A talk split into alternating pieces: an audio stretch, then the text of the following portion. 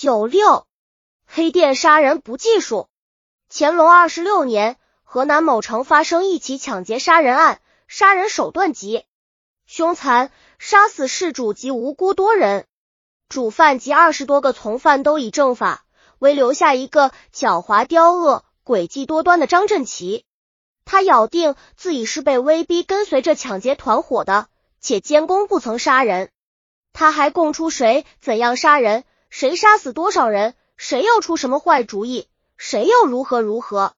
他的同伙一见事情败露，早已慌了手脚，哪里还顾得上揭发别人？反正心里明白自己是活不成了，所以没有谁能供出张振奇也参与杀人抢劫的事。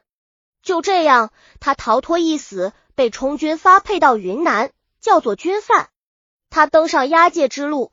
遣发云南时，携带着结发妻子之事，妾上是及儿子张顺兴、张顺发、张振奇发配到云南后，在弥渡安插下来。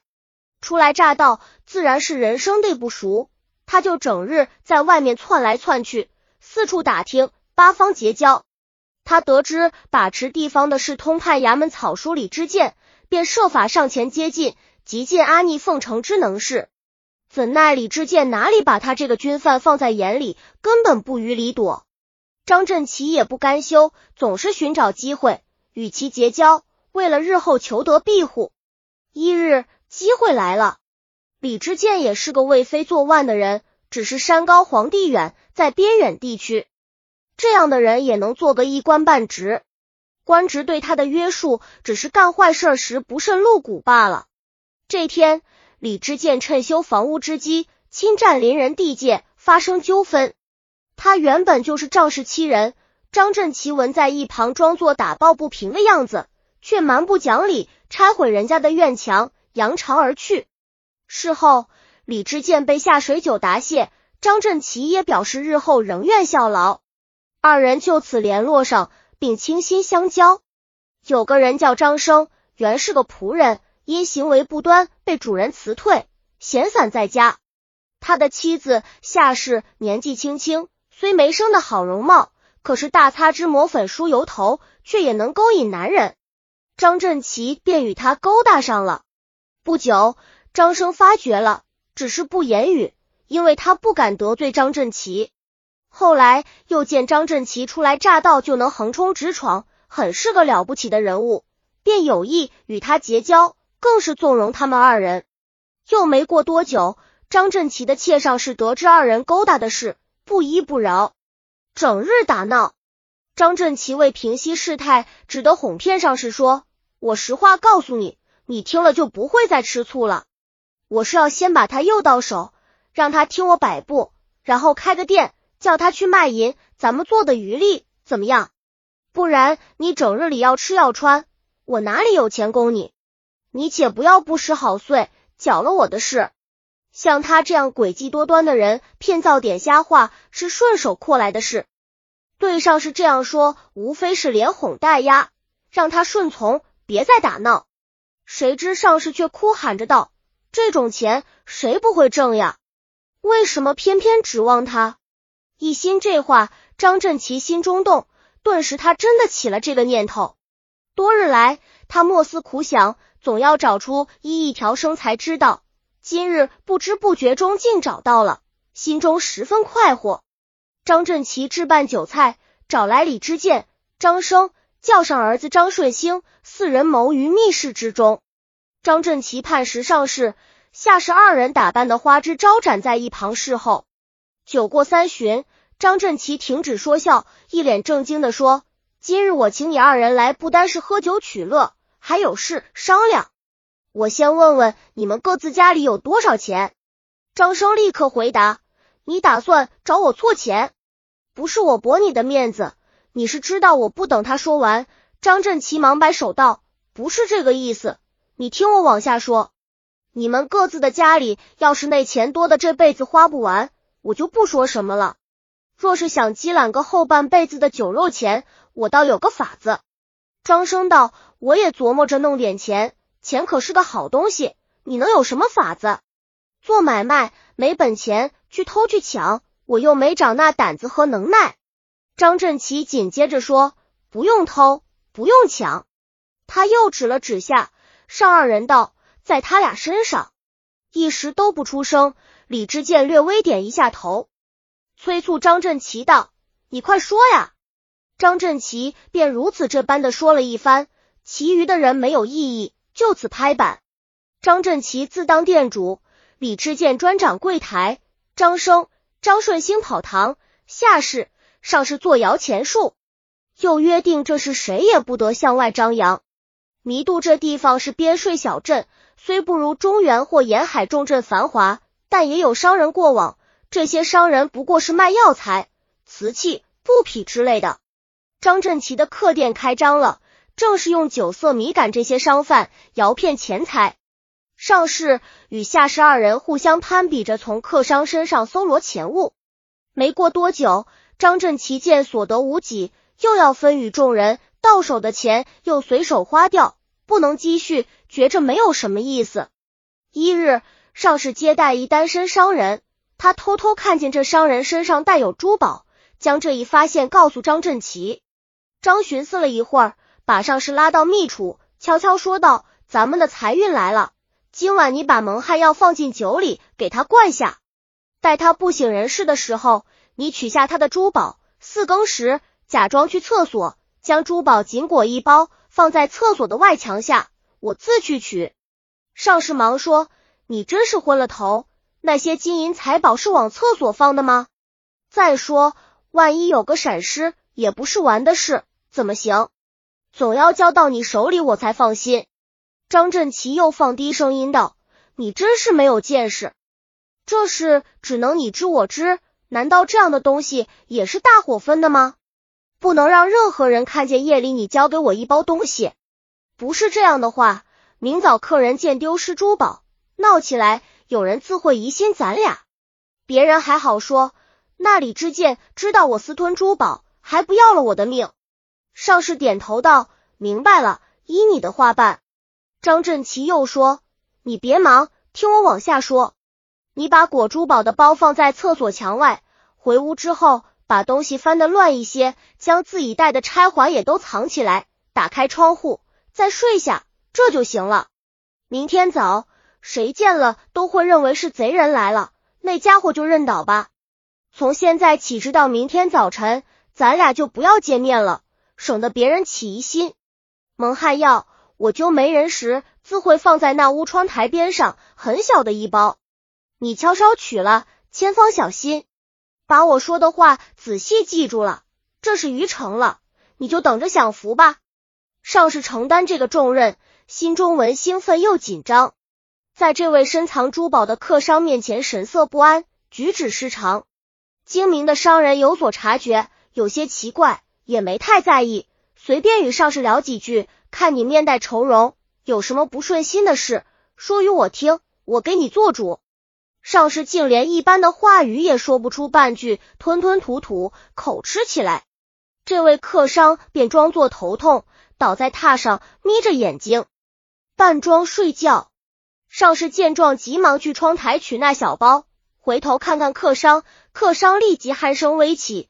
于是上士轻手轻脚取酒放药，这一切都被客商看在眼里，心里盘算着对策。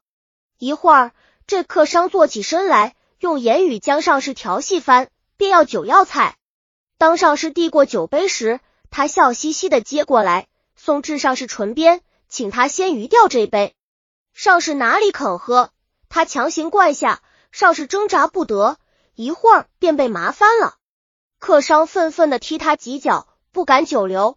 见窗外四下无人，便带上简单的行装，翻出窗外，稍敲上路了。次日五更前后。张振奇到则所外寻包裹，哪里能有？双进侧内相看，怕是伤势记错了。侧内外文便打翻，仍不见。可是那屋的窗子明是暗，事先布置的打开着，到底怎么回事？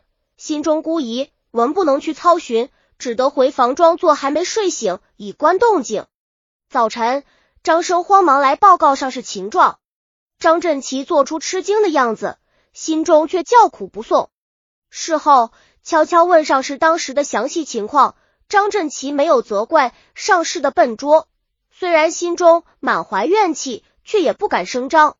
他还耐着性子告诉上士，说他编出的瞎话能哄过众人，真是伶俐乖巧。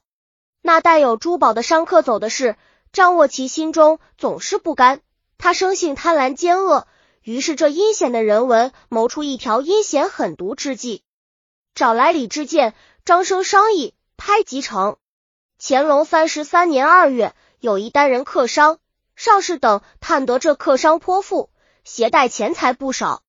于是夜间，张振奇等几人齐上手，以刀、棍、绳为凶器，手忙脚乱的，总算结果了一条性命，护体埋于后院。个人分得银两钱财，自是欢喜。此后，过往客人中，凡是城邦结伙来的，由下士、上士充当妓女，哄骗钱银。一单人客商稍有资财，李知见便不登记薄号，以嫖宿为由。继而谋害致死，分其钱财。自乾隆三十三年二月起至三十五年三月止，先后杀死的过往不知姓名的客人都埋于屋后，约有十几条性命结束在这里，没有谁详细记述，只知得银数余两，行李衣物等运到外地变卖，又是一笔钱财。杀人时都是张振奇自己下手，张生、张顺兴帮助分解护体。辛浩文八两年后，夏氏暴病死了。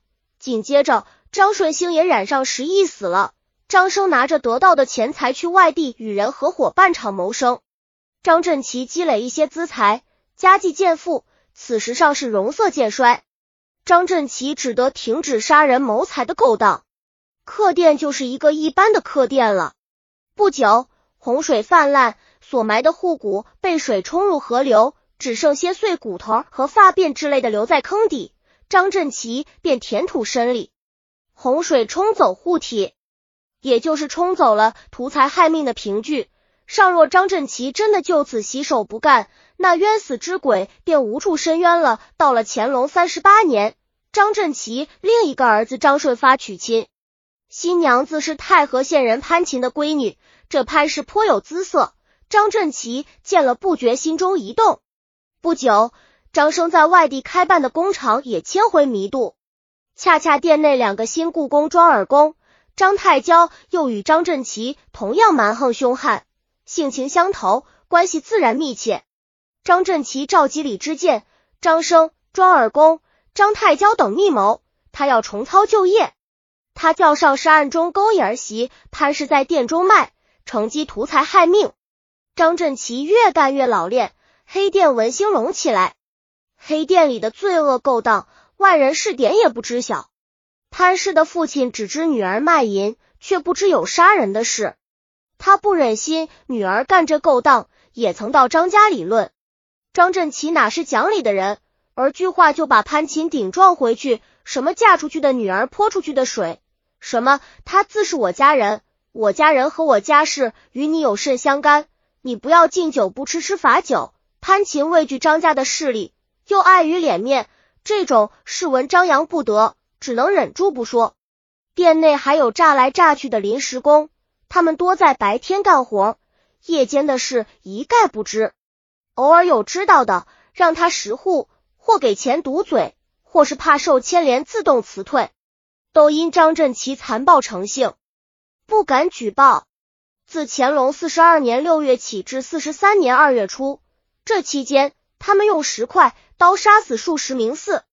广西的过往店客所得财银不计其数，另外还谋得那些店客寄存在货站里的瓷器、药材等大批货物及衣物、车马等更是无数。州府通判刁玉成见张振奇本是军犯，却衣食丰足，与本地富户不相上下，行迹可疑，于是派桑增秘密访寻。桑增向军犯头目于成了解，于成平日快人快语，此次却奇奇恩恩，含混不清，更是可疑。桑增又向曾在店内帮工的谢小二盘问，谢小二道出实情。刁玉成连夜票报云南总督李世尧，李世尧与云南巡抚裴宗熙命云南按察司汪奇、布政司孙世义协同该省地府州。县共同审理张振奇等人谋财害命案。张振奇天性狡，他自知罪情重大，死有余辜。入贡之后，范正为其之时，他自觉饮食，妄图逃脱凌迟之刑。乾隆四十三年三月十二日，云南府知府永惠城守营参将德书把张振奇绑赴街口施凌迟之刑，先割下四肢，他疼痛难忍，不时抖动，然后割断咽喉，最后把他的头悬在弥渡县城。这正是罪有应得。清律规定，凡为谋财而杀人者，按强盗论处，不分首从，皆斩。据此，其他案犯做如下判决。案犯李之健，先后与犯首同谋分赃包庇斩首。案犯上士潘氏以淫谋财，为犯首同党斩首。案犯张生、张兴发、庄尔公、张太娇皆为谋财害命，按强盗论处斩首。男犯先行赐字，待朝廷谕旨传下，即行正法。张振奇之妻之事及孙女小存虽未同谋。但作为主犯家属，按清律规定发配一行为奴。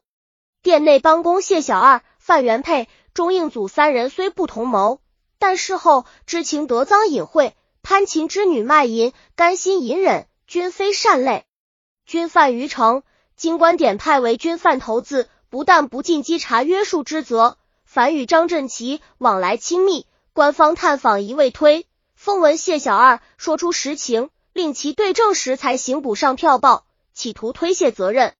谢小二、范元佩、钟应祖、潘琴于成军发放伊犁，给种地兵丁为奴。相约徐有本、李朝甫、赵礼后、林荣等虽不知情，也无受贿，但对安插军犯在京漫无觉察，以致十余年杀伤许多人命。